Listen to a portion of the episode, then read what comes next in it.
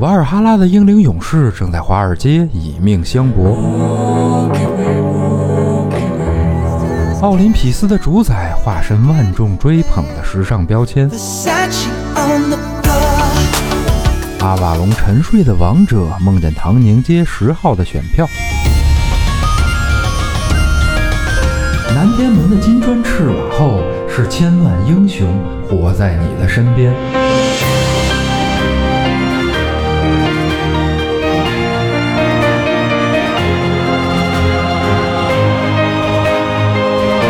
打开神神叨叨，聆听众神的低语。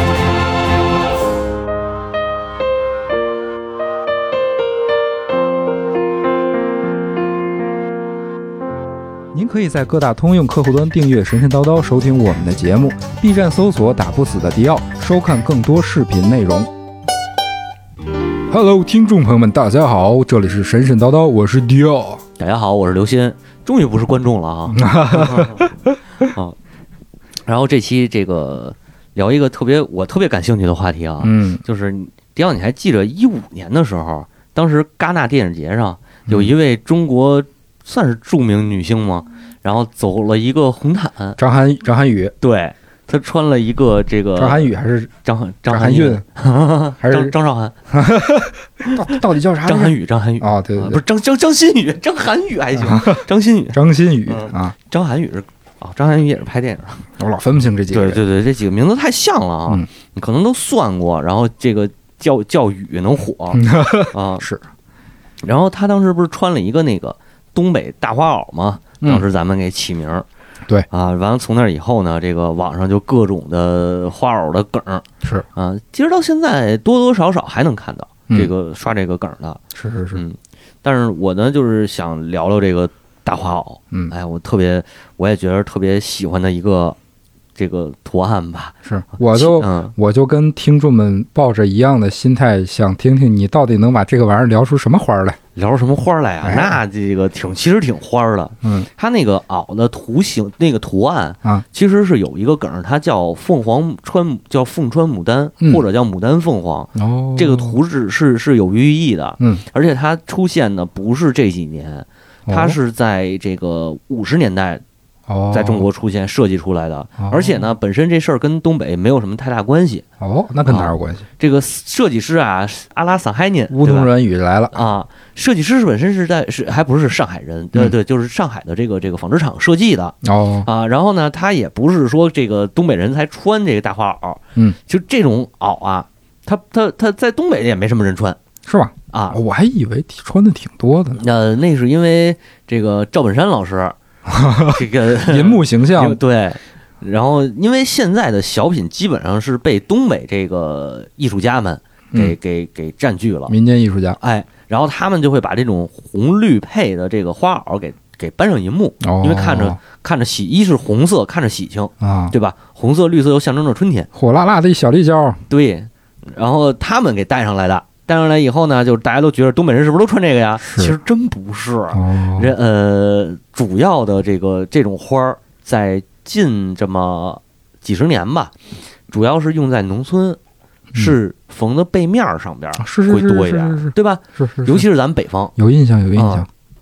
与其说东北那边多呀，其实北方这个用这种花儿的还挺多的，嗯就是农村用的多。当然，这个这两年的话，农村的这个城市化发展越来越快了嘛，嗯嗯这这这个呃，用那种就是背面儿，嗯然后那个做被子的也越来越少了。嗯是，啊，所以就是审慢慢啊审美也上来了，对慢慢绝迹了，也不能说是审美的事儿，就是嗯 过去大家是图便宜，是吧？现在那个谁不能买个这成套的被面儿啊，是也没有这这很少有那种大被套的了。对对对，不啊自己做，对，你就我就记着我小时候啊，我大概上上十十岁左右的时候，嗯我们家那边儿还有这个什么弹棉花打被套的，是，这这两年基本上像农村的那儿都能能能看见，农村能看见。嗯哎但是呦，我你别说，嗯我现在盖的最厚的被子，就是嗯冬天的时候盖的最厚的被子，就是我我奶奶当年做的。啊，哇，那棉花贼厚实，是是嗯是，但嗨，你们家那边供暖不是特好吗？嗯，是是吧？ 贼热，盖不上，盖不上，盖不上。啊。所以这也是有这有这个原因，所以现在这种背面就越来越少了嗯啊。然后呢，我其实还挺赞同这个张老师，甭管叫张什么了啊，嗯就是穿到戛纳上，嗯，因为这个这个图形也好，它整个的这个这个图案嗯，它其实还真的挺有这，你不能说它土，我觉得嗯它不是土的它东西，即使是土，也是也是一种民族的土，它是对，我觉得它你可以说它是民族的，但对它不不能说它是土的它是一个咋说呢？与其说土，不如说是它是一个特点，特点，对是一嗯种特它点，是一种特征。对，这个就要得得深说一下嗯啊，因为它这个刚才我也说了，图案的名字就叫牡丹凤凰。嗯，牡丹和凤凰在中国老百姓、中国民间来说，嗯其实是吉祥的象征。嗯，这个咱们还是从神话里边去讲吧， 对吧？啊，去聊聊啊，主要聊聊这个凤凰是是怎么来的。嗯，首先呢，先跟大家形容一下这凤凰大概的形体是什么样啊？嗯，这个个儿巨高。嗯特别高，它是最大的，应该说传说里是最大的鸟类嗯啊，不算这个这个伽罗罗，因为伽罗罗不是本土的，啊，是是是，但是应该它凤凰和伽罗罗谁个儿高、嗯也没说法。嗯嗯，然后呢，这个脖子特特别长，就是说它脖子叫蛇颈哦啊，就是这鸡脖子，啊，都吃过那鸡脖子，啊一节儿一节儿的。九九啊鸭九九鸭鸭对脖、九九鸭是鸭脖，嗯，凤凰脖，哇，这凤凰吃了这得加属性啊，这得这得这个对吃了以后就是火属性提高百分之五 十啊啊，然后这个脖子特别长，然后哎呢后背啊，说它叫说它这个后背叫龟背，怎么叫龟背呢？其实就是驼背。嗯啊，我也不知道为什么这个这个为什么还得有一驼背的这个意思是好飞吗？不知道，可能跟身体构造有关系。哎，啊这个我平时观察我们家猫，就是它平时呃蹲着的时候，或者说坐着的时候，啊，它是驼背的，就是前爪那个就后后后爪是蹲着，前爪嗯挨地的那个状态，它嗯后背是驼的，就嗯，对对是对，就是因为它如果要这么蹲着，它它那个身体长度嗯，就肯定要弯曲起来。一弯曲啊就看起来是驼背的，哦，你这么说也有可能，嗯那凤凰那翅膀要是收起来的话，有可能它得驼着。嗯，然后保持平衡是吧？对对对，然后这个嘴就不说了，嘴就跟鸡嘴一样，嗯，嗯，然后那个羽毛上面是有各种各样的花纹儿，然后据说它的这个尾巴，嗯尾巴的分叉上其实跟鱼的那个鱼尾巴差不多，鱼对，哦，就是它鱼不不像孔雀那样，呃，应该不是孔雀，哦就是它尾巴应该像鱼的那样那样分出来的，就是分几瓣儿的那种哦，有啊。类然后似于鳍的感觉，对你说的像那个，就是那个像孔雀那个。嗯后来我理解啊，嗯那个应该叫叫什么来着？那个叫朱雀，哦，对，那应该是朱雀，就是尾巴上带花儿那种嘛。嗯当然，呃，也有这个这个凤凰的说法，说凤凰这个鸟来源于孔雀，嗯，因为凤和凰是两种啊，凤和凰是、呃不能说是两种，啊听就是说是一个雄一个一个雄一个雌，啊凤是雄，凰是雌，哦，所以这个司马相如最有名的曲子不叫《凤求凰》嘛，啊，对吧？ 给卓文君弹的，嗯然后呃，但是这这个就是说，呃，分雌雄这个，嗯然后也是因为孔雀，因为雄孔雀有那个大尾巴，嗯然后雌孔雀没有，所以能分雌雄是从这儿来，但我我觉得不是，我觉得肯定不是从这儿来的。嗯嗯，它鸟的形象，这个这个凤凰鸟的形象到底是怎么来的？现在主要的说法是三个，第一个说是孔雀，嗯，第二个呢说它是一个锦鸡，就是锦鸡对，就是这个秦岭，陕西秦岭这一块儿有一种叫红红腹锦鸡，花肚子是红色的。花木鸡，呃，地形花木鸡，你要这么说，我也不太理 解了。对，然后说这个红腹母鸡跟那个那个那个熊也是熊的颜色比较比较漂亮嘛。嗯啊，然后还有一个说法呢是鸵鸟哦，啊，是从鸵鸟这儿来的，因为鸵是这这古代中国的时候天气是是热，就是这个气候还比较比较暖和，所以有鸵鸟哦，就啊。鸵鸟在中国有啊，有发过发现过鸵鸟化石，哦当然那是上古鸵鸟，哦哦哦，是嗯啊是，就不管它是从哪儿来的吧。然后这个呃，它的叫声呢，这个雌雄鸟的叫声不一样嗯啊，就是这个凤凰啊，雌雄鸟叫声不一样。然后也是喜欢这个结伴结伴出行，然后基本都是上百上上上百头吧，这这就不是不是结伴了，是扎团了，啊扎团儿是吗？啊，吃的呢就是吃这个竹子，竹子的根儿啊。呵，而且这个跟咱理解的不一样，就是凤凰鸟不善于飞行。是吗？啊，不善于飞，哦它不像说那个老鹰似的能长途飞长途你这么一说，我想起来火烈鸟了，怎 么？啊。海滩上的火烈鸟也是也不乌泱乌泱一大片，对，红色的，你看是不长是脖子。对吧？是不啊是跟这些就特像？然后你包括跟鸵鸟，其实有一些接近的地方。嗯嗯我觉得呀，这个所谓叫百鸟之王嘛，嗯凤凰叫百鸟之王，它这个凤鸟还是集合了很多种这个大鸟的嗯，这个特征特征，有点特啊像点龙是吧？对，它应该是攒一块儿的是，啊。但是呢，这个谁，著名的中国这研究神话的一位老师老先生，这嗯袁科老老老师啊，啊袁先生认为呢，这个呃，从他因为他是从古古古汉语嗯文字这块儿里去去考据出来的考据出来啊，他说这种鸟应该是燕子大雁，哦大雁的神话化以后出现的凤鸟，哦嗯，因为大雁大雁的另一个名字叫玄鸟。哦，你看大雁也有这个特点，就是结伴，嗯对吧？然后有迁徙，嗯啊，因为成百上千，咵一下那都是属于迁徙过来的嗯啊。然后这个也也好像也是吃竹子吧，吃竹根儿，哎，当初当初商朝嗯。崇拜凤凰吗？其实凤凰崇拜是在楚地，哦楚国就是就是现在的南方，应该是湖南、湖北、江浙这一带。哎，等一下，商朝是不是有一个国皇帝管自己叫太阳啊？哎，这还确实有历史可以考据。就像嗯那个、有那么一句话是“天命玄鸟，降而生商啊啊”，啊对，！商朝对不是崇拜这个吗？玄鸟是吧？对对对。嗯，然后，呃，那个那个那个夏朝的最后一个皇帝夏桀王，嗯，他就是因为把自己比作太阳，然然后后就就特别不得民心，就是就哦就特别暴力的一个皇帝，最后就就就成为这个这个朝代的最后一任 嘛。对，我觉得他本身干的事儿也挺也挺那个， 挺暴力的。对对，当初的那个太阳不就是三足金乌嘛？对，三足金乌，嗯，这都嗯哦所以这多少有点联系。有联系，有联系。嗯这个事儿其实还是大家这个经常会出现一个误解，就是说凤鸟和这个这个三足金乌，呃，现在现在就是比较明确了啊，嗯这俩不是一个。嗯但是也有说这个凤鸟是太阳，然后朱雀和凤鸟是一种，但是这都不是。哦，三足金乌和朱雀实际上是前后有关系、有关联的。嗯这俩是一种，是代表太阳。嗯，然后在这个呃中国神话里边啊，嗯凤鸟从来没跟火有关系过，哦，等于他身上没火。没火。哎着火那叫菲尼克斯啊哦，那是嗯那个凤凰，就是就是西方凤凰，哦，西方的凤凰跟中国的都不是一个不东是一西。个，不是一个。哦，然后说这个凤凰，这个这个着火这事儿嗯是谁的锅啊？跟大家说一下，郭沫若老师的 锅啊，这怎么来的？怎么来的？郭沫若曾经翻译过，就是不能叫翻译，他写过一个作品嗯，叫《凤凰涅槃》。哦，这个《凤凰涅槃》里边就讲这个凤凰五百年，然后自焚一次，焚完以后就变成了变成了这个这个灰，然后从灰里又诞生出来新的。哦，他写这个诗应该是诗吧，好像是他写这个有他当时的这个历史意义在，嗯就是革命象征革命嘛，哦象征革命的成功。嗯，但其实这个跟中国凤凰没有关系。哦，然后有一位老先生当初要找这个做文字学的考据，要找这个这个“凤凰涅槃”这四个字儿到底从哪儿来的，嗯，然后翻了词源。词海、中华大词典、什么佛学大词典、人民日报，这个、这个、这包括上人民日报资料室里找，民族大学，然后佛教协会都找了真不容易啊，找一圈没找着。啊！后来呢，想起一人来，当时我国最有名的一个学者之一，这个钱钟书先生嗯嗯，给钱先生打一电话，钱先生说嘛 玩意儿，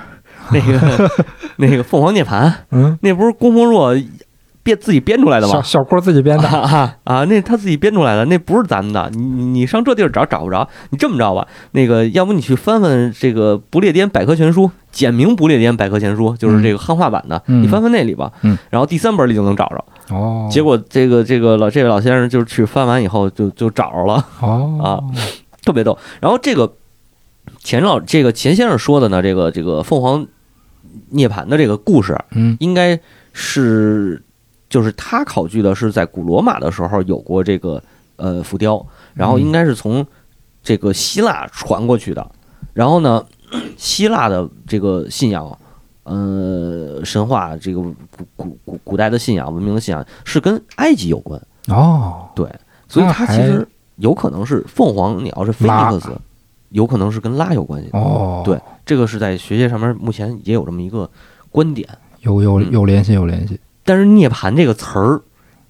跟他们关系又不大了。啊，涅槃这个这个，现在说英文就叫 Nirvana，对对对？吧？唱过那个科本的乐队哎，啊，但是这个不是啊，就是涅槃这个词儿其实应该是佛教用语，嗯所以为什么他凤凰涅槃的时候，他要去查佛学大词典？嗯，这是这是有这个是有根据的，对嗯，嗯，但是这就是凤凰涅槃这个是完全那边的事儿啊，跟咱这边没关系。啊，然后有各种各样的关于这种这种这个浴火重生的凤凰的说法，嗯，呃，阿拉伯有一个哦有一种有一种这个透明的鸟，啊，对，然后波斯也有有一个传说，但是也不叫凤凰啊，不叫菲尼克斯，对，然后这个这个刚才咱说那哪儿那个印度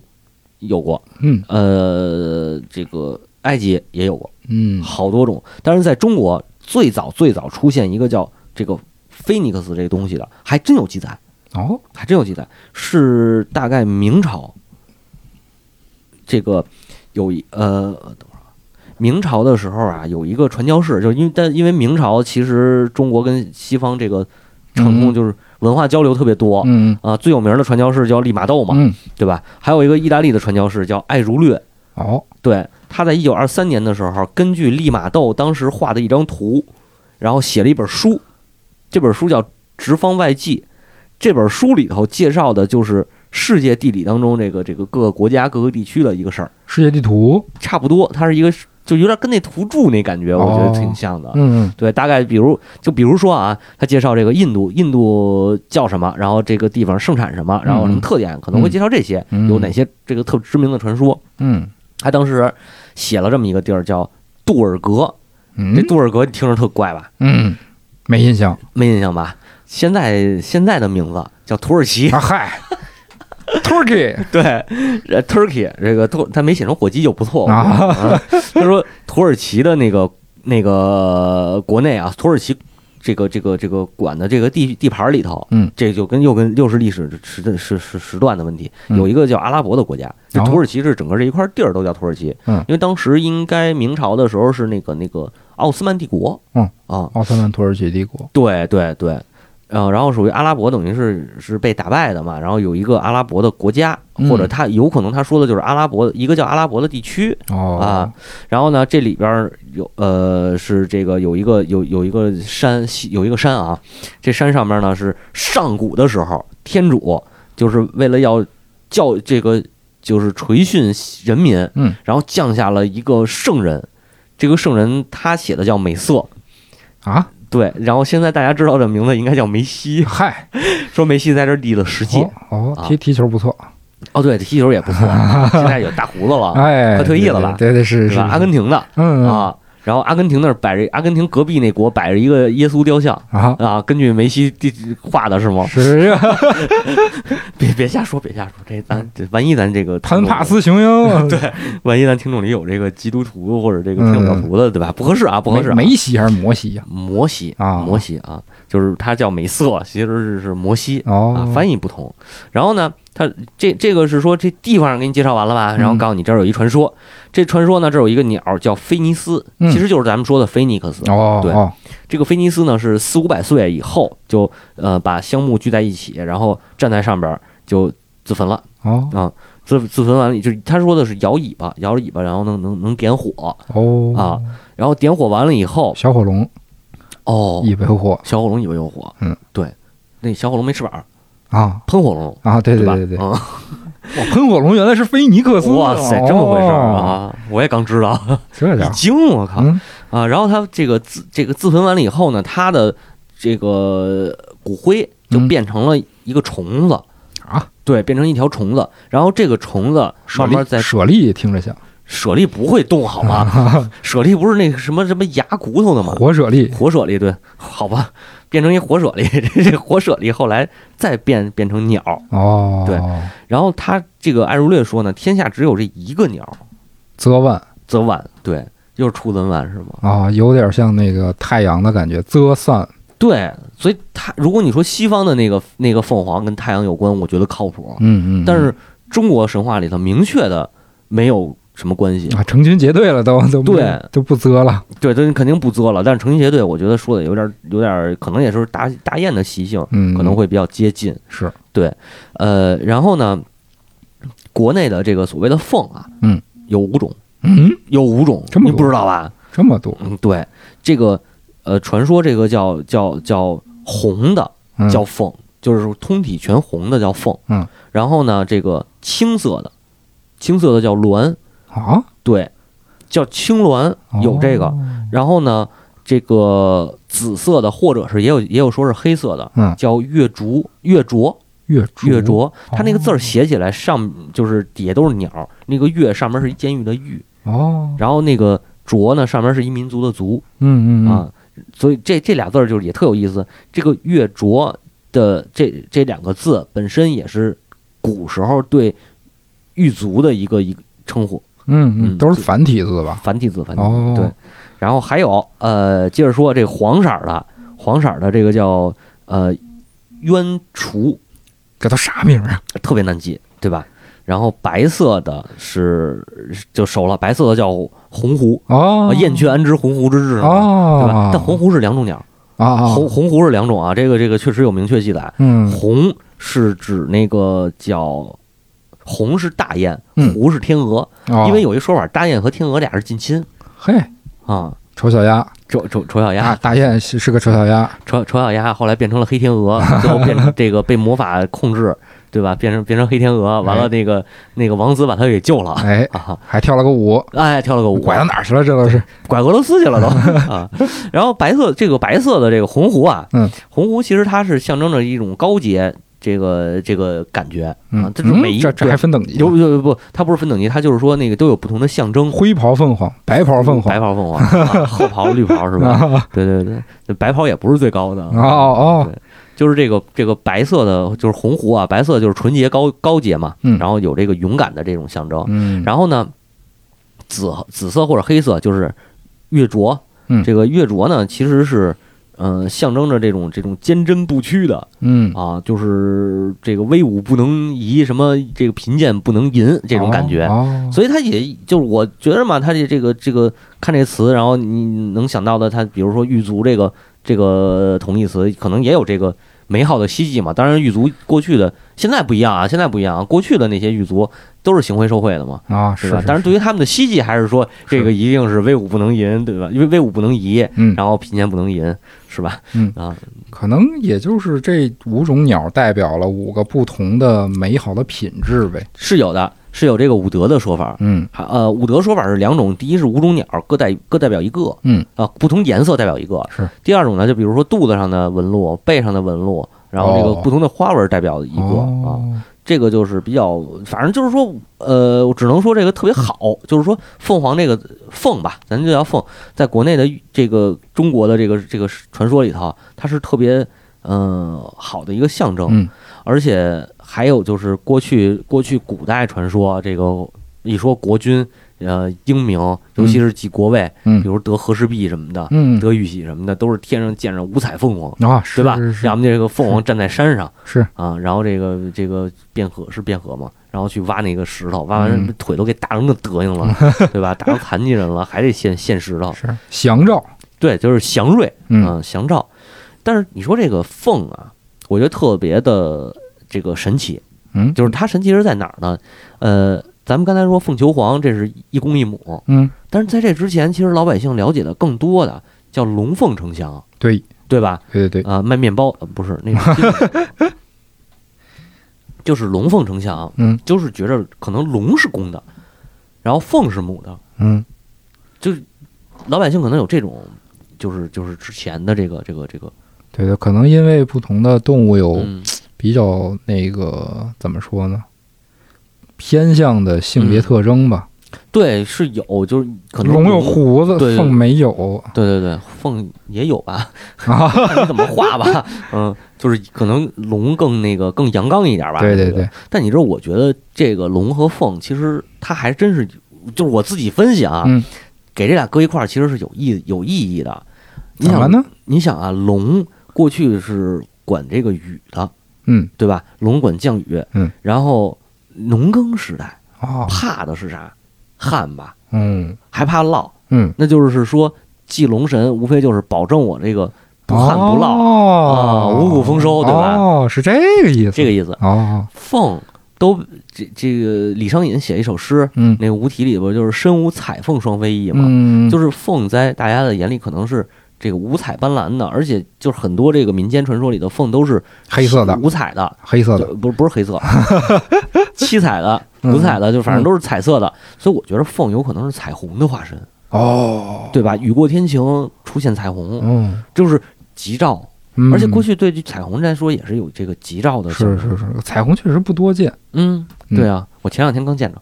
是就对吧前几天吧，嗯下雨，而且必须要晴的很快才能看见，对，要么就是太阳雨，对对吧？嗯那那那这个有阳光，这个植物才能长，嗯这个谷物才能长，是有雨滋润，然后是的有彩虹，然后象征这个象征，你看全有了。是是是，我就觉得这俩关系其实特别近，嗯，嗯有道理，所以你说《凤凰牡丹图》就这样一个这样一个东西，它其实特别代表这个中国农耕社会、嗯，嗯农耕传统的一个这种美好的追求，对对对就跟咱们老说“瑞雪兆丰年”似的，是是吧？对对对，嗯，它它就有这个。但至于说凤这个凤鸟的这种什么美好品德呀，呃，是到底是不是人后人附会的？这个这个，我觉得会有。嗯，但是呢，对于这个附会，其实也往往证明了就是凤本身，呃，它的这个呃美好的，就是它的这个人类的精神上边的嗯这么一种一种崇拜。嗯然后包括图腾崇拜，像楚地，就是这个南方啊，中国南部，嗯西呃，应该叫什么华南地区，嗯现在叫华南地区，嗯，华南地区的这个，嗯、过去那个衣服上面都是纹着凤，就是都是画着凤凰，是然后它是有这种凤凤崇拜的图腾，反而北方地区是龙图腾的崇拜，是，所以这个东西也是有可能龙凤这个这个词儿给传到一起，也是后来，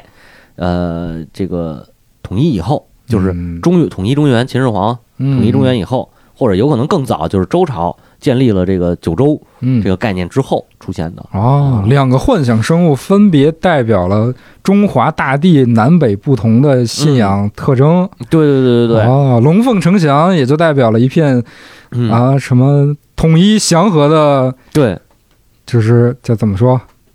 就是我觉得就是统一想中华图景对中华美好的中华图景，对对吧？大九州啊，嗯嗯，缥缈录，还有这么一层含义啊。我这我瞎说的，啊我不是我分我自己理解的，有道理啊有道理对对，然后我觉得咱们就是可以聊聊这个当时是怎么想出来，谁想出来的这个图，这个凤凰牡丹，嗯啊，其实凤凰牡丹就是，呃，这个凤凰本来在中国就是一个特别特别呃民间的一个一个一个非常长久的一个信仰，对对对，对这个大家都喜欢这个耳熟能详嘛。耳熟能详，而且当时呢，呃，这个是一九五二年，嗯有一个有一个地方啊，它叫上海华东纺管局，纺是纺织的纺嗯啊，然后这里有一个设计室，这设计室里的一群设计师们，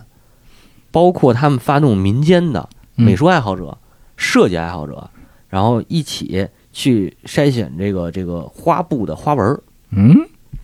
对，干嘛要印用呢？印花布？哦，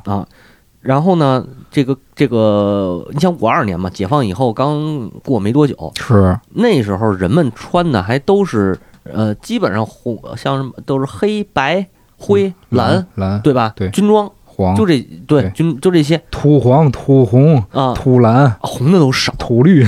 对你说那种土红是可能特深的那种，对对对吧？对对，啊，反正就是特别单调。嗯然后大家就说就咱就说这个这个，大家得穿的喜气一点，嗯对吧？嗯新中国了嘛，嗯新形象了啊。然后经过这个设计师们下乡调查，嗯发现群众当中喜欢的这种花纹儿，然后就是很抽象的那种花纹儿了，哦喜欢什么样的东西之类的？纹样儿纹样儿对。然后经过这个调查以后，再加上视觉设计，最后呈现出来有几种当时卖的很很火的，当时新推出来的，嗯啊，一个叫百鸟朝凤，你看又是凤。啊，对吧对对对，一个就是这个鸳鸯戏水，这甭说，大家知道。啊、是还有一农家乐，农家乐这就属于植物，这个这个这个场这个花园什么这种了。啊啊，还有一个就是这个孔雀，这个牡丹凤凰。嗯啊嗯然后牡丹凤凰就是由一个叫陈克白的设计师设计出来的，哦，对，然后一直流传到我们现在，就是现在大家说的东北大花布，后就是这个，对， 那还挺有渊源的，特别有渊源。它嗯相当于这个花纹从设计的出现，然后一直延续到现在，已经有将近六十年了，嗯嗯，六十多年了，嗯对吧？然后呢，这个啊，也是二零一五年特别逗，这个著名的演演艺表演艺术家吧，这个叫王德顺老先生嘿啊，老爷子其实是演哑剧的，嗯后来也上过电视，嗯在这个叫那叫什么来着？那《闯关东》《嗯嗯闯关东》里头，他演一个独臂老人嘛，嗯大胡子，然后白头发，我这这个看着跟那个谢逊似的，老版谢逊差不多 啊。王德顺老爷子，他呃，形体哑剧他是非常非常专业的。嗯到是八七年的时候，文化部还派他去那会儿那会儿叫联邦德国，啊就德国还没统一呢，呵对，去那儿参加那个哑剧节，当时就参加国际哑剧节，啊，哦非常非常厉害。然后呢，一五年在七九八，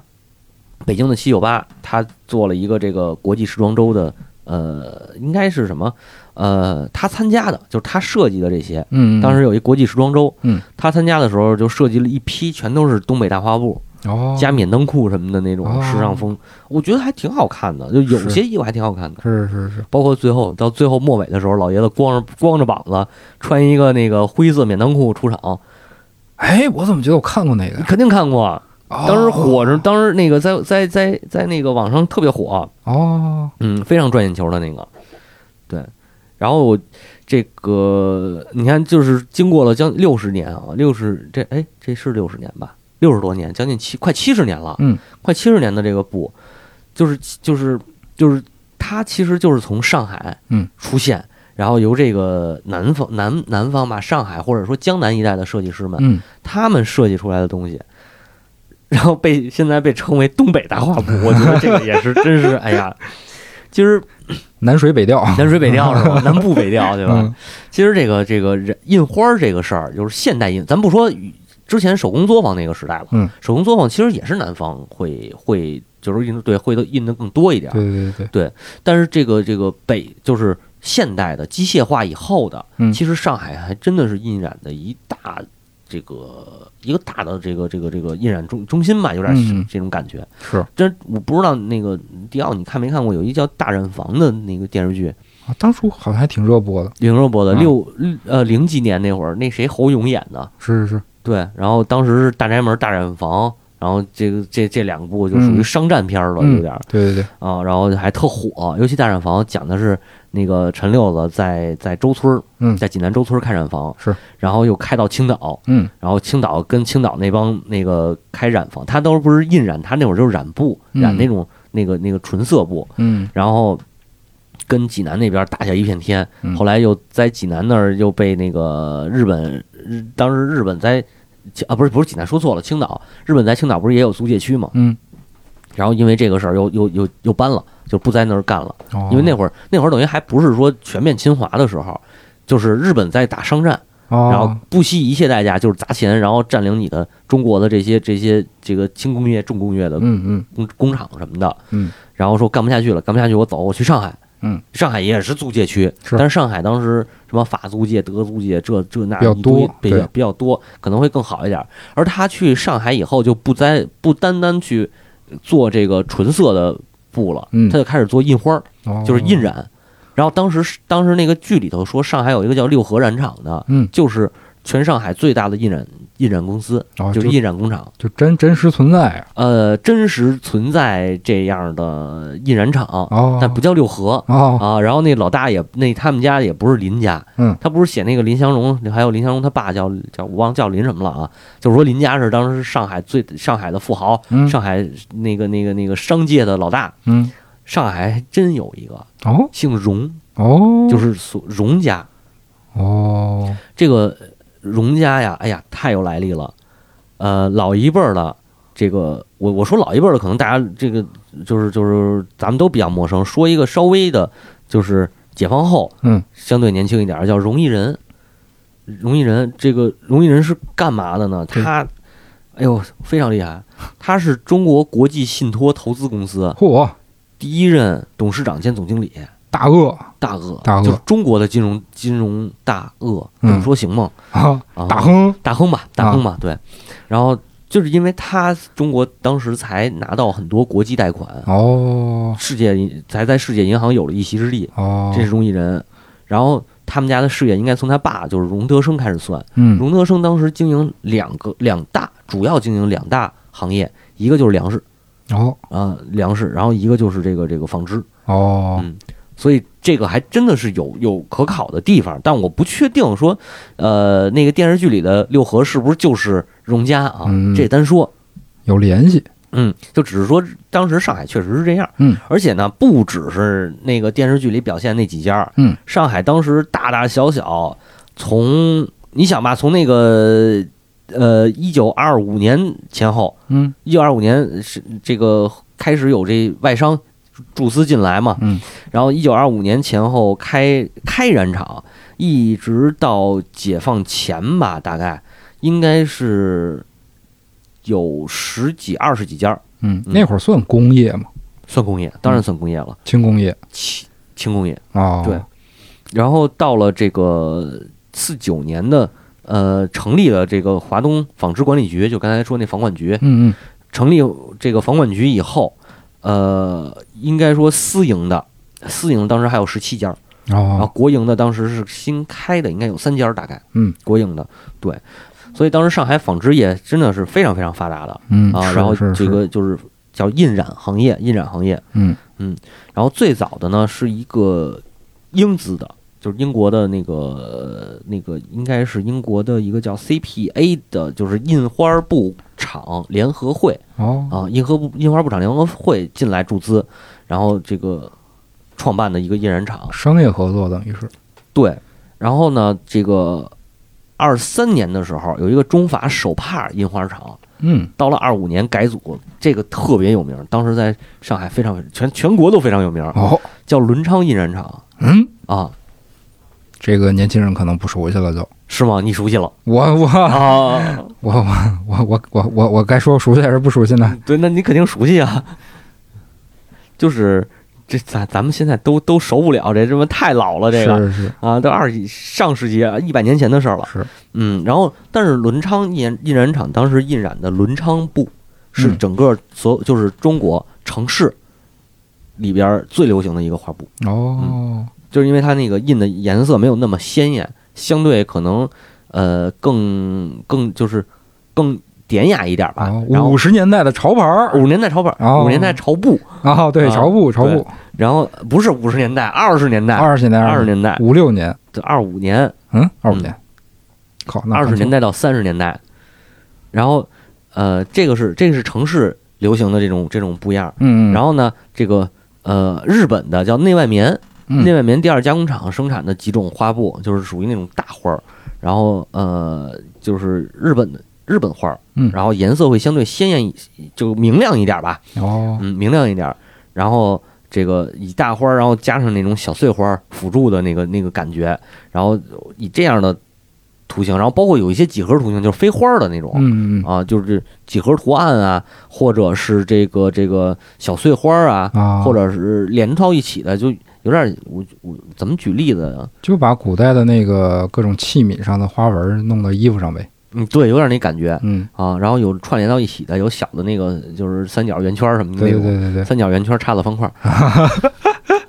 还还有一个叉儿，一个嗯 Y，一个 A，一个 B，啊，对，这这一个是 PS 的，一个 Switch 的 啊，行，可以，可以，可以，对。然后反正就这种这种几何几何和纹样吧，啊然后嗯把这些东西呃发呃这个印上，然后这种就是相对偏东方一点了，嗯嗯偏日本风的，其实是在当时中国农村特别有市场哦，啊，就是。当时是城市追寻的追追求的是那种欧洲的欧式的审美嗯，啊、相相对颜色更亮，然后更典雅一点儿，哦，然后哦巴洛克洛可可有点那感觉，但是没有那么夸张啊，嗯没有那么夸张，嗯那太浮夸了，有点、就对偏高贵一些偏高贵一点了。然后都是写实型的这种花儿啊，啊，然后呢，这个这个农村可能追求的就是东方这个稍微含蓄一点的感觉，是不是跟制作工艺和成本有关系？嗯，也有吧，应该也有。然后跟料子本身也有关系，嗯你像嗯农村用料一般还是更喜欢那个结实的，是是是，对，就是别跳丝啊这对种，对对，对爬个树下来就坏了，撕了扯了就，对对对，所以它可能我估计啊，可能是因为这原因，嗯所以这种深颜色一点儿的，这个这个颜色深一点儿的，嗯可能这个更结实。嗯啊嗯然后呢，这就这往往下说了，就得到了这个呃四五十年代啊，五十年代这个新中国建立，嗯，嗯然后新中国建立以后，就是咱们这个自己印花儿，然后这样就是有了刚才上述的说的那那几种这个花布。嗯，然后当时呢是这个就是就是有一批是老的这个呃印染印染设计师哦啊，老的印染设计师，其中就有陈克白。哦，嗯这个陈克白是大概在一九三一年的时候就加入了这个印染行业，就担任设计师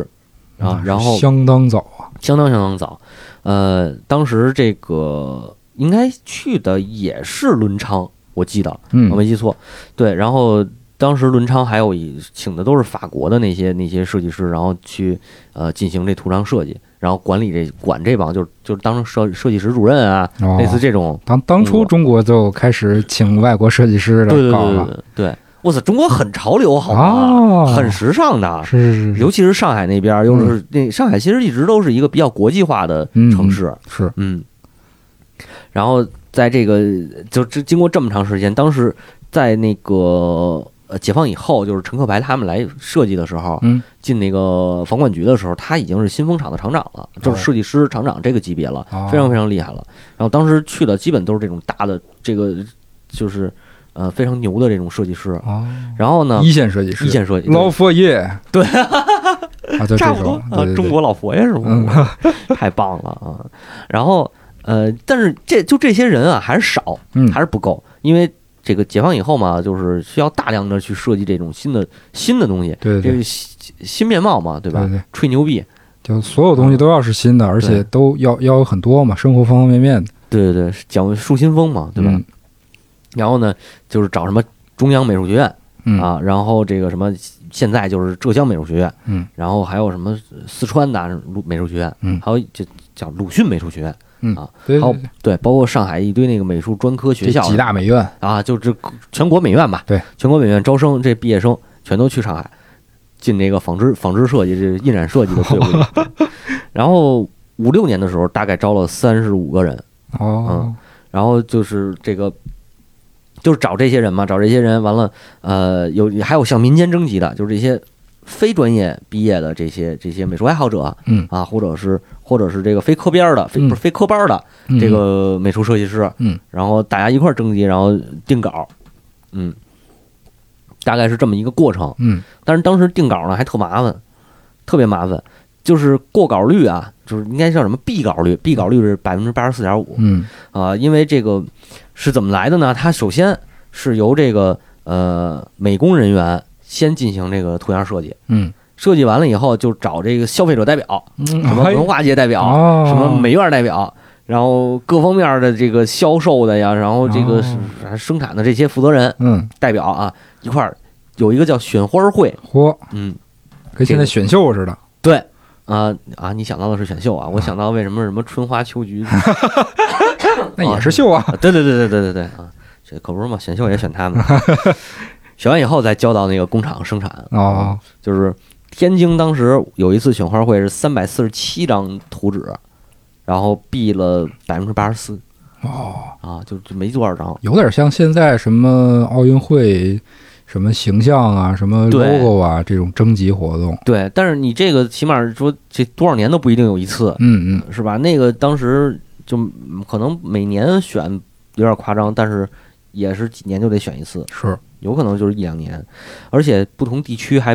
这个就是有有有不同的这种这种选择的一个倾向性啊啊，啊，比如偏好不一样。偏好不一样，对。像青岛当时选的时候，就是嗯，固定的底色和固定的这个图案。哦，就是必须得搭配，就固是定必须得固定好哦搭配的，必须是红配绿，必须是黑配白。啊，差不差不多有点这个感觉哦啊。但是就是比如说红色必须得配牡丹，或嗯者绿色必须得配什么这个狗尾巴草，嗯，这这种啊 哦对。然后华北地区呢，就是只选绛红色底子的花儿，然后哦，其他颜色的底色的不要。但是你上面是什么花儿无所谓，嗯，嗯但是底色必须得保证哦，啊，这非常严格。但是选完以后呢，还卖不出去。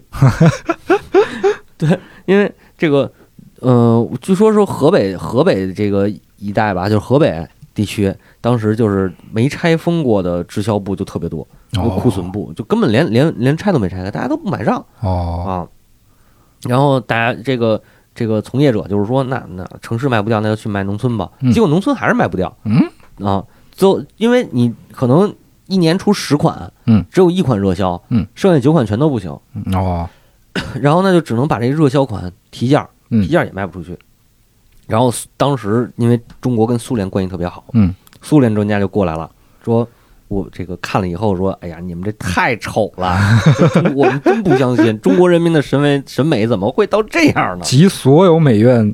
大家一线设计师于一身的设计结果。毕稿率百分之八十多，都对就选出这些东西来。对啊，然后 然后就开始这个，然后就开始这个改改制了嘛。改制，呃，也是因为这个苏联老大哥，当时叫苏联老大哥嘛，嗯就是说，嗯、这个为社会主义国，我们是社会主义国家，我们必须要有我们的这个精神风貌，嗯你不能穿的太土，嗯你得穿花布、嗯啊。当然，他说这个话主要是为了卖他 那个啊，卖他的布，那但那待会儿再说啊，啊。 但是就因为有这么一个事儿，所以就是呃，这个当时。呃，党党党委这边儿，呃，不能叫党委，当时这个政府就是下命，就是中央中央，中央中央说了，就是咱们得加强这个印这花布花纹的图案设计，嗯然后就开始全面的招这个办选花会、选花会也好，或者叫什么、呃竞稿也好，嗯就开始招招完了以后，就有了刚才咱说的那几个新的那个图案。哦，这这路子算是走对了。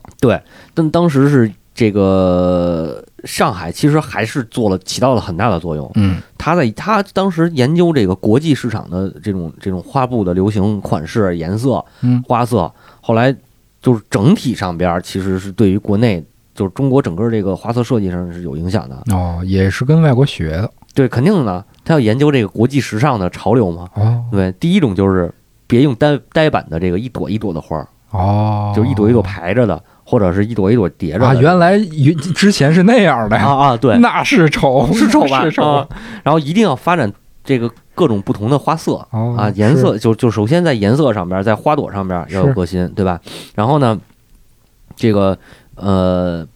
百鸟朝凤，然后农鸳鸯戏水、农家乐、牡丹凤凰这几个，当时就是属于呃，按照这种花花色设计的一个大朵花的形图案，嗯，然后在花儿周围还会有一些其他的纹样点图缀形，对。然后包括当时还有什么孔雀团花，然后红牡丹，嗯然后锦凤，就类似于这样的元素，嗯，然后叠加在一起，最后做出了这个这个咱们现在看到的东北大花布是啊，类似这样的，当然还有很多啊，就是这个是比较典型的。因为是怎么说 remix 的，所以看起对来会比较那怎么说眼花缭乱一些。也不能说眼花缭乱吧，因为这个图案设计，其实我觉得啊，它还是有点偏向你刚才说的欧洲十九世纪的、嗯二十世纪的那个设计风潮，嗯就是会使用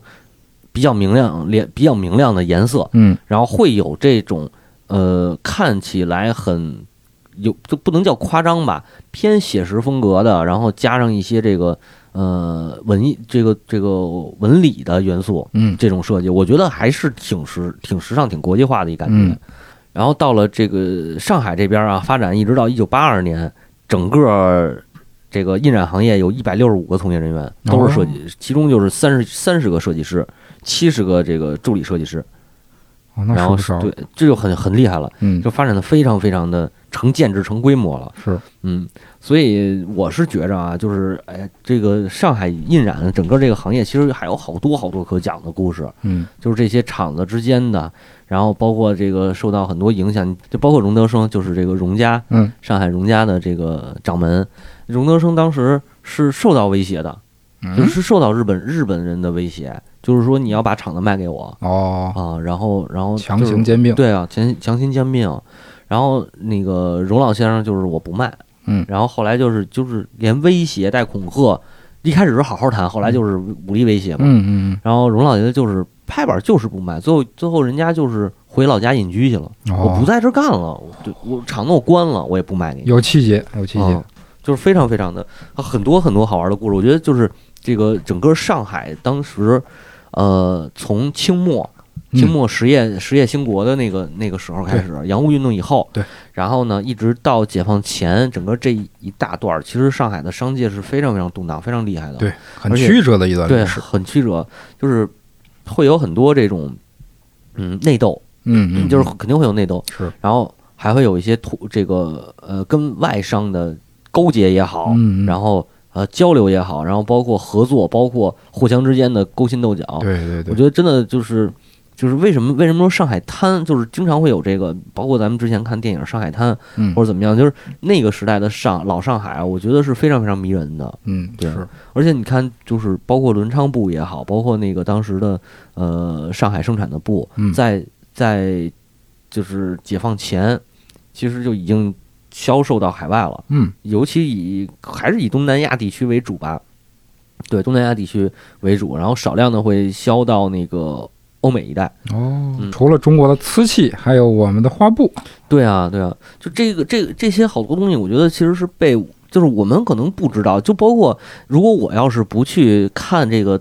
东北大花袄这个这个图像设计的来历的话，我可能也不知道上海是当时经历过这么多，是，而且有这么么多就是特别有意思的事儿。嗯对，然后包括去翻它的县志，就是那个地方志嘛，嗯上海的地方志，你也能看到好多好多当时的名人也好，没有名气的人也好，就包括陈克白，可能他本身都不是什么特别知名的商界里头，或者是是是哪儿的特别知名的人。嗯当然，我也没查到他有什么太多相关的东西。如果大家咱们听众大家要是有知道的，可以可以告诉我，嗯啊，跟我嗯这个私私这个评论区留言。对，就这些人，这就是就是会去做一些很多这个这个东西，就是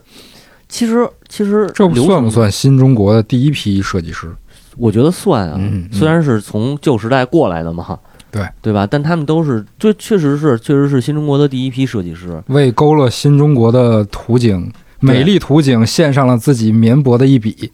对，而且我觉得不是绵薄的一笔，就是我们厚重的一笔，厚重的一笔对对对对，我觉得现在我们去看，觉得这个东西土或者怎么样的，嗯可能可能就是相声，就是小品，就是这些娱乐化的东西，然后把它给炒成了一个对对一个对大家看着特土的东西。是但是你知道，就是这个这个《牡丹凤凰图》当时真的是属于国际潮流，嗯，真的是国际潮流。而且现在就算就算咱们放到今天啊，你看到张馨予穿着这个衣服去走秀的时候，你也不会觉得她她没有设计感。嗯，嗯嗯他吐到了一个吐到掉渣儿的对他这个，这个版式确实看起来是设计了挺多细节的，对包括它那个领口啊、袖子呀、对啊包，括腰线啊，他只是说这个这个图案他用的，你可能可能觉得是我们接触多了，我们看多了，我们对觉得他土对，就呃这不是被被子吗？被对被罩吗？被罩儿，但是外国人可不这么看，没错没错。所以我觉得这个真的是就是可能是好多我们被我们忽视的一些东西，就是嗯仔细再去看，翻过头来看的话，他可能可能真的能看到一些不一样，我觉得。嗯，就是嗯其实中国文化里很多我们觉得比较土的东西，都它本身并不土，它只是缺少一种表现的机会，对对吧对对，我觉得是这样，就嗯缺少一个被大家认识的机会。啊嗯，我觉得接纳吧，肯定还是还是更多的还是希望就是能多接纳，别一上来就这个东西怎么样，那个东西怎么样。我嗯觉得就是下定义这个事儿，我其实特别讨厌。嗯对我我会觉得下定义就是就是。嗯，这可能说远点儿，就是当时那个快手不是也说嘛，那看见的那个那个视频嗯，不是也说嘛，那可能世界不接纳我们，那我们就先去接纳世界呗，是是，对吧？我觉得是确实是这样，对，其实中国很多现在国潮的品牌也在慢慢的做起来了嘛，像对中李宁很多系列嗯，都融入了挺多中国传统的元素，像那个之前出的那个素系列，素系对，嗯，它那个好多鞋嗯，有特别多挺好看的中国元素，他真的挺棒的，李宁嗯设计也挺棒，然后包括其实飞跃设计的也很棒。嗯，哦我我我，但是可能没有那么多中国元素啊。嗯就是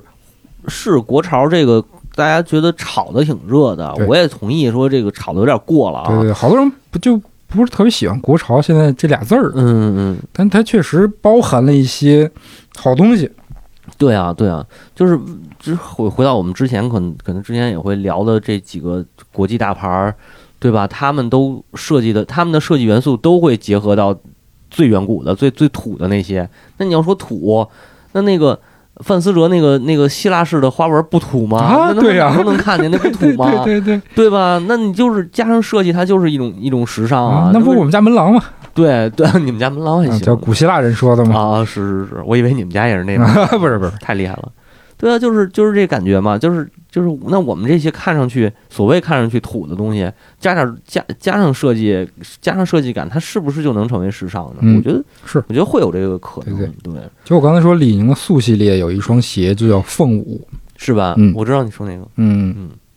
那当然，这个是不是喜欢？我觉得这单说啊，那比如我可能我就喜欢穿那种稍微素一点的，那李宁不太适合我。嗯但我觉得李宁的衣这个，包括李宁有几款包，我看着都挺好看的。嗯，它值得被认可，对，对对对，是这样。波司登然后是吧？是这个不是说吗？中国人都穿加拿大鹅，然后那个西方人全穿波 司登，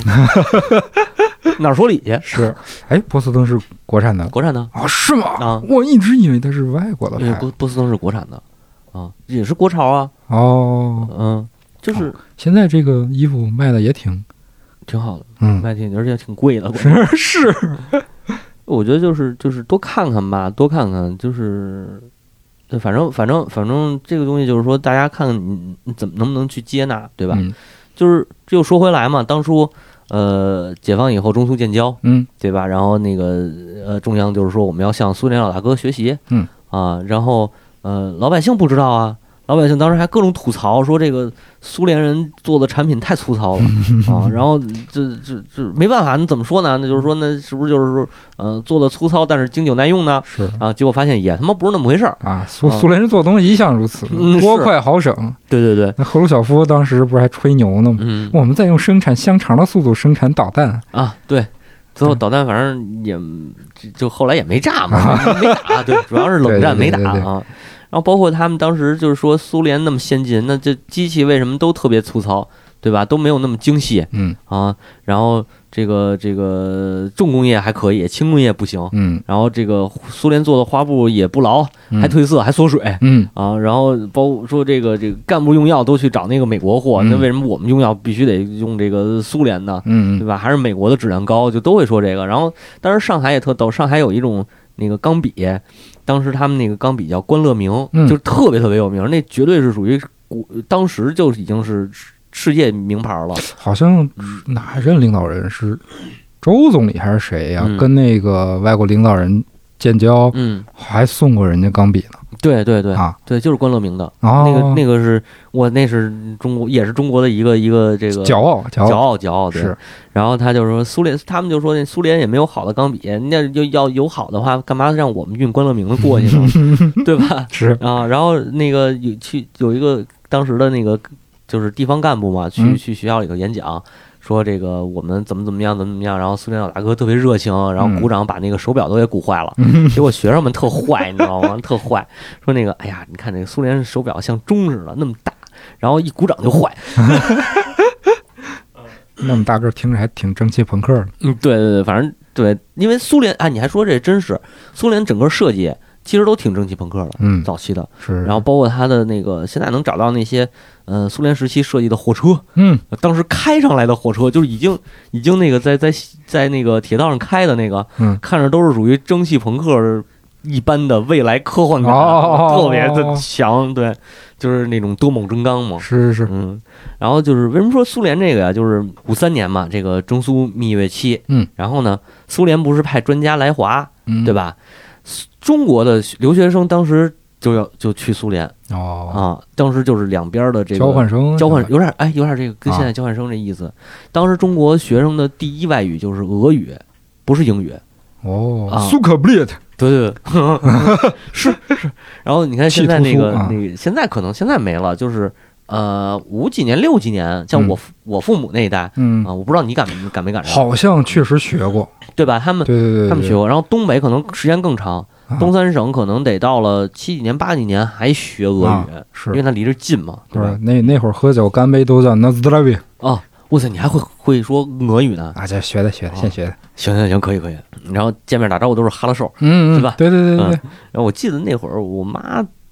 都多那个工作以后，好像就是跟苏联那边有有有那个合作还是怎么着，还学了一段俄是语。嗯是是对是，，但当是初那会儿那会儿不是苏联啊，我说错了，那会儿是俄罗斯了。老一辈儿人都学两种语言，一个是俄语，嗯一个是日语。啊，对，嗯日语是因为有一个日战期，嗯，当也是首当其冲受害者，应该也是东北那边，嗯，对？吧？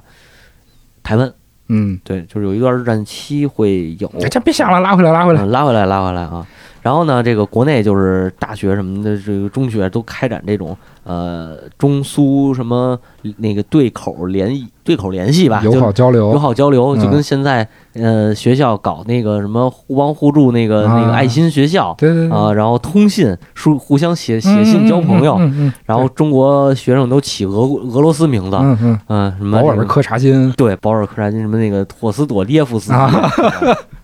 哎，这别说太，长，是是是，嗯，然后当初的苏嗯联文学那可真是太厉害了。对十九世纪苏联现实主义文学嗯那个相当有名了，嗯，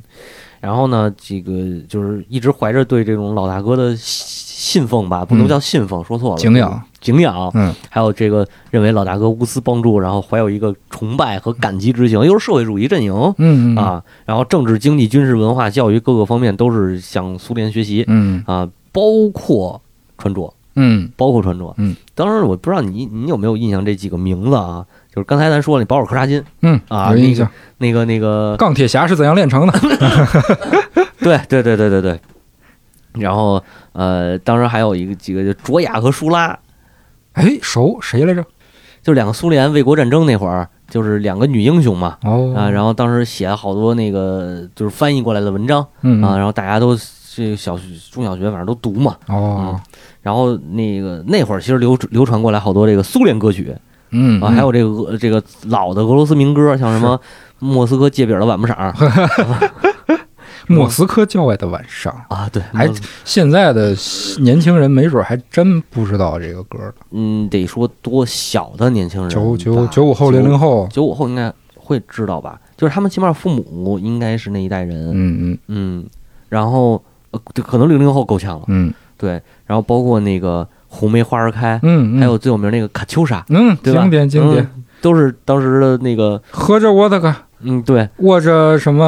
啊。 啊？握着波波沙，搂着卡秋莎，哦是吗？嗯那我就那什么卡，就是当当当当当当当，嗯对吧？嗯特别熟，然后都是手风琴，那会儿学手风琴，嗯我是包括是是我父亲小时候还玩过，是，嗯，然后呃看的都是那个什么呃苏联的电影啊、嗯然后还有当时哎有一特特神，五几年的时候，苏联有一个叫《苏联画报》的这个这个期刊，哦然后还翻译过中文版，嗯现在你上那旧书网上没准还能找着呢，啊、哦，就是介绍苏联生活。然后时尚苏联文杂化志有点儿类似那个当时的时尚生活杂志那感觉、哦啊，然后还有北极熊什么的，介绍北极熊，因为它它离北极近啊，嗯啊嗯，然后挺挺反正挺挺神的，潮，嗯，特别当潮时的潮，当时特别潮，然后当时那个呃服装也传进来了，嗯比如就是列宁装、嗯，干部装，列宁装对是什么意，思？然后这个布拉吉这几个，先跟你说列宁装啊，列宁装嗯特好看，其实特别好看，它是西服改的，西服，对，就是你知道正是男士西服，男就是男士西服双排扣的西服，啊啊，然后呢直接有点半风衣的那个感觉，但是没有那么大。然后他那个那个把领子，就是咱们那西服领不是相对小一点嘛，嗯男士西服那个，他那领子特别大，就是领子能到肩膀上什么的，啊哦，拉拉拉长，然大后翻领，大翻领儿，然后双排扣，有的有的衣服中间有一个束腰，哦，腰带算是，很很有一种特工的感觉。嗯，对，有点那感觉。你哎看那个当初冷战的时候，是不是啊，有有有很多那个这种国家军事机构的人员都穿这种衣服？对，就是大一衣大衣，就对那不，你说那是大衣，我说那个是是不是大衣？我说那就是普通的上衣，就短款的呗，短款的，然后哦就是可以说是西服的一个改进版嗯嗯啊。然后这个是因为那谁那个列宁嗯他爱穿这个，所以就起名叫列宁装。哦然后呢，在苏联的时候主要是男士男士穿，传进中国来以后，女的开始穿，哦，那还挺飒的，挺确实挺飒的。然后因为那那会儿女的可能留短发，是然后或者梳那个小小刷子头，两两个麻花辫儿，对对对，俩麻花辫儿，然后穿这个穿一个列宁装嗯改到女款，完了，因为它关键是它有一个那个带腰带，嗯，它有可以有一个束腰的效果，嗯，这一下腰身儿的那个那个曲线就出来了，哦，所以穿上其实还是挺那种挺好挺看的酷的那个感觉。现在很多衣服也是这种制式，也是也是，对现在而且现在新的这种类似列宁装或者基于列宁装设计的服装也挺多的啊、哦有的改的可能更短，嗯，然后短款的那种小外套，嗯或者改的那个更贴身儿一点的。哎，好多机车的皮夹克好像就是这种款式，对，哦就那个那个叫什么来着？呃，第一代啊不是第二代恶灵骑士，嗯就那个凯奇演的那个，他应该穿的就是这种制制式的这哦，种，我还真没注，意过，有可能，有可能，就是那种大翻领的，然后对一个一边盖另一边的那种，对对对对夹克对对对就是这种。嗯嗯，然后包括那个呃，呃这个这个列宁装当时也特别神，就是因为呃，先从军队干部里边出现的，嗯大家穿这个，嗯，后来慢慢的，因为那会儿是有一个叫叫就配给制嘛，就是这个机关、国有企业这种，对对对，然后都配发的这个分配对分配，然后也就后来就被称为干部服，哦，嗯。中国干部服也挺逗的，嗯，然后当时那个，但是当时其实特时尚，啊然后年轻人都得得得这个一人手里有一个列宁装什么的，嗯啊、然后有的那个那个年轻人就是结婚的时候，嗯结婚的那个都得打做一个这个，那会儿不是流行做衣服嘛，嗯做一个列宁装，然后婚礼上 穿，哦，啊嫁衣，对，嫁衣还行，女的可能不是啊，那会儿男的主要是嗯穿这个，然后后来就被逐逐渐被这个中山装替代了嘛，嗯，因为大家国中国领导人也都主要穿这个中对山对装对了，对对，对更有寓意，对对对，这个更像呃，也不能说是更有寓意吧。你像列宁装的话，它其实象征着就是那个时候讲叫布尔什维克，嗯嗯，对吧？然后就象征着革命的胜利什么这种精神，就是象征老大哥嘛。嗯然后中山装可能更具有我们这个国国家的这个这个这个对对对，对状，态，就对是一种中一种那个更正式的那个感觉。对对对啊。然后除了这个中山装呢，当时还有一个叫布拉吉的。我先问我媳妇儿，我说你知道什么叫布拉吉吗？她说，她说，她说不知道。你问谁可能谁都说不知道，真的吗这挺挺生的这个名字，哎呦这我我没听说过。我跟你说，布拉吉这特别有名儿，这布拉吉是俄语的连衣裙的意思。哦啊，是吧？对，啊就是连衣裙，哎就是连衣裙，啊，它就是一个那个上边是一个短袖，然后带领儿，有的带领儿，嗯，嗯圆领儿的、V 领儿的也有，嗯然后那个呃底下就是一个长裙，哦，就是呃什么，反正就是那个那个血色浪漫，然后什么什么那个那个阳光灿烂的日子啊啊，就这这种片儿里头，宁静那对宁宁静穿那就是布拉吉，哦，对，不是他后来穿的泳装啊啊，嗨，啊，他一上来穿的就是带花儿的那种，嗯，哦然后花裙子，然后有方领、圆领、V 领，什么领儿都都有。嗯嗯有的是那个束腰，就是缝缝出来一个腰线；嗯有的就是带那个束腰带的是 是是啊，束腰束腰带。反正穿上就是，呃，一是花的这个这个颜色多，对，嗯，然后款型多，嗯呃，是可以说是上到五十五，不是这个下到刚会走，上到八十九，嗯嗯，那没那么大，这个然后上到四五十岁吧，嗯啊，都能穿。是，对，然后这个这这就是从小到大都都有，然后各种这个，因为当时不是苏联老大哥说这个中国人这衣服，你们这个社会主义国家了，对吧？你们得有新面貌嘛。嗯然后说这样吧，我们国家有好多这个花布，好多衣服，嘿我们卖给你。其实那会儿啊，那会儿在苏联本身，它是因为这个战后的这个纺织业恢复，嗯然后导致了它本身的这个呃花布产量的滞销，哦，它有点产量过剩了，过剩对，所以它要销往中国。你甭管卖的便宜贵啊，等于搁这儿倾销呢，啊，搁这儿倾销呢。这家伙的。就我我就说这个，你真是不能拿人当好人，你知道吗？不过，但是同时也带来了一个审美的革新。算是吧，嗯，但是这个就是就是一阵风就过去了，因为这个中苏蜜月期过后，大概五几年的时候，就是掰了掰面了嘛，嗯掰面了，然后这关系逐渐冷却以后，大家也就不买这些东西了，嗯嗯所以也是就是这个网上吧，就是有这种这种说法，一个是说。呃，东北大花布是受了老大哥的影响，嗯，呃，我的观点是这样，就是你不能说东北大花布直接受到老大哥的影响，嗯，但是呢，老大哥带来的这个呃，这个这个这个这个服装花布的这些倾搁这儿倾销的这些东西，啊其实是给当时中国的年轻人也好，这个当时中国人民带来了一个审美上的变化，就是大家认为我需要穿一些好看的衣服了嗯，啊，我不能再接着穿军穿一身绿军装，嗯对吧？这个相当于那个卤水，啊，肩上没肩章，啊， 嘿， 没说了啊，嗯， 就是给大家带来一些审美上的需求，对，然后才有了后来我们自己去印制的、印刷的这些画布，嗯，我觉得是有这个关系。嗯，但是说白了，这个苏联老大哥呀，也不是挺地道的，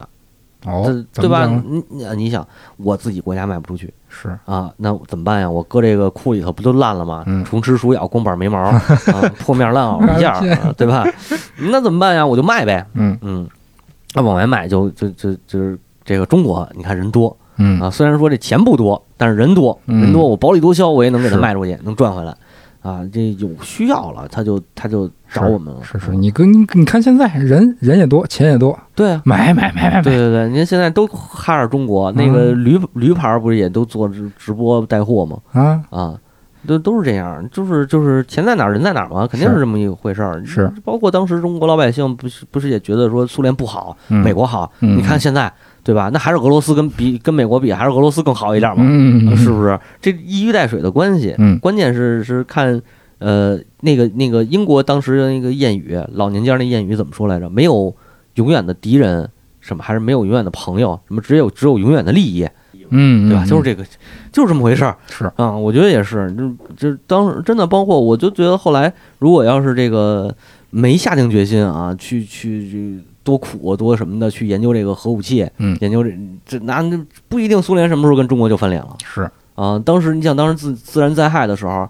老百姓没得吃，嗯，然后还得还那个是抗战、抗美援朝还是越战的那个那个还那贷款吧，相当于是，嗯，然后就送土豆都过筛子，我听我爸讲的，是，对吧？送那些菜，那小的人家都不要，人就要大的，嗯嗯，那你就肯定是这样，是是是还是得自己得强大，嗯嗯，我觉得就是，对吧？你就是，哎，实在不行去拜拜那个什么吧，拜拜菲尼克斯 吧，对吧看能不能召唤一个。就是你知道那个所罗门七十二柱魔吗？嗯七十二柱七十二柱魔神嗯啊，这个菲尼克斯就在其中也有一位啊嗯对对，这排第这嗯哦三十七，这还是个魔神，啊，是，当然他是后来这个放进去，因为这个所罗门七十二柱魔这本来就是一假假的，这个啊，就是告诉你说所罗门王所所罗门王能召唤这个魔神嗯啊，然后你要招那个他那个说的菲尼克斯是，呃，能变成那种小型的鸟，然后变特漂亮，哦，然后周身环绕着火焰，嗯啊，还能变成人形，哦，但变成人形的话，说话就特难听，就是特沙哑说话那声，嗯哦然后变鸟的时候叫声特好听嘛。哦，然后，呃，是地狱，他是地狱里的一个侯爵，被称为不死侯，嗯那正好也是他这个形象。是是是，嗯，手底下有二十支恶魔 军团，对吧？厉害吧？还有这种设定，啊，对，这设定太神奇了。然后这个就是是个诗人吧，算是个诗人啊，能能教导人科学，嗯你看这挺管用的。拜不行，拜拜他吧，我觉得。是，嗨，说回来吧，就是苏联当时倾销的这一批嗯这一批这个布料啊，就是影响了，算是影响了当时这个老百姓，就是嗯认识到了这个审美的一个官。方带货对对对，现在也官方带货小猪佩奇。啊， 是，对，然后呃，就是通过这个事儿吧，我觉得激发了我们自己的一个创造力，然后嗯有这个凤凰、牡丹也好，有这个鸳鸯戏水也好，是，对，但是这说实话呢，你说现在现在去说土吧，我觉得不能说土，但是确实也过时了，嗯嗯确实，有点有点过时对了。对对，这个需要新的，对怎么说呢？需要新的一代的设计师去把它嗯继承下来，然后往下发展。没错没错。嗯我觉得是不是说就是有人，如果有人能去做这个啊，特别希望就是我们不想，我不想再看到什么凤凰、鸳鸯这些。你有没有可能你做一少昊，嗯，它也是鸟，对吧？对做一，对个这个上古四凶兽对哎，啊、饕餮、饕餮、桃物、混这沌个、混沌、穷奇奇啊、嗯然后你就做一个是就是叫少昊之家，嗯，对吧嗯？什么少昊、入收、颛顼 啊、穷奇，这这这这一家子每天逛两遍烧烤之家，啊。 每年逛两遍烧烤之对家。对对对对，就做一系列设计，我觉得都可以。你包括那个那个饕餮，饕餮其实从周朝还是商朝的时候就有那个钟鼎上面那对个对对对对铜器上面的那个饕餮纹，对饕餮纹，然后双鱼纹嗯，嗯这些是不是都可以对吧？对，然后双鱼玉佩，就哎真的我操，周生生出一个金的金的那个。配件儿嗯直接上面就做成就做成双鱼纹那个，弄一双鱼玉佩，你看谁敢戴？是对都敢戴啊，都敢戴。嗯我是觉得就这些东西是不是未来能成为一个我们新的潮流和时尚的风向标，对，就正好你刚才也说到那个嗯国潮嘛，就是嗯真正的国潮是不是也能有一些更广泛的东西，对，更国，对，更它得更国，更民族？对就是民族的就是民族的才是世界的这事儿，对对我觉得对对一点毛病没有。是是是，嗯，包括这个什么动漫、电影之类的，嗯出点新鲜 的吧。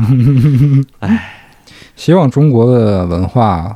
这些精彩的文化嗯内容能更多的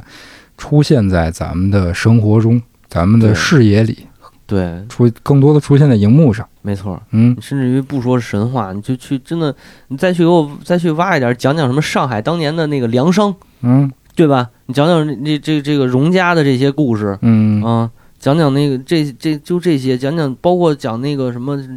青岛，嗯，对吧？你就拍一些这点东西吧，你别老什么，就是全都是爱情片儿，是是吧？是，这这这，我觉得真的好多好东西值得大家去挖掘，嗯，然后值得去挖出来。这不就是大花袄吗？就以后大家衣服上、T 恤上纹的花纹儿，嗯、就不再是什么超人啊、钢铁侠呀、蜘蛛侠呀之类啊，的，对啊，哎，我什就么饕餮玉玉侠皇大帝对玉皇大帝，然后这个你哎，上古五帝，你知道吗？啊，都上古五帝，然后西方帝、白帝什么那东方帝，你把这都给弄出来，对对对对，然后对 套上全是，我操，火箭侠，我想想，太扯了，那个中国航天那个。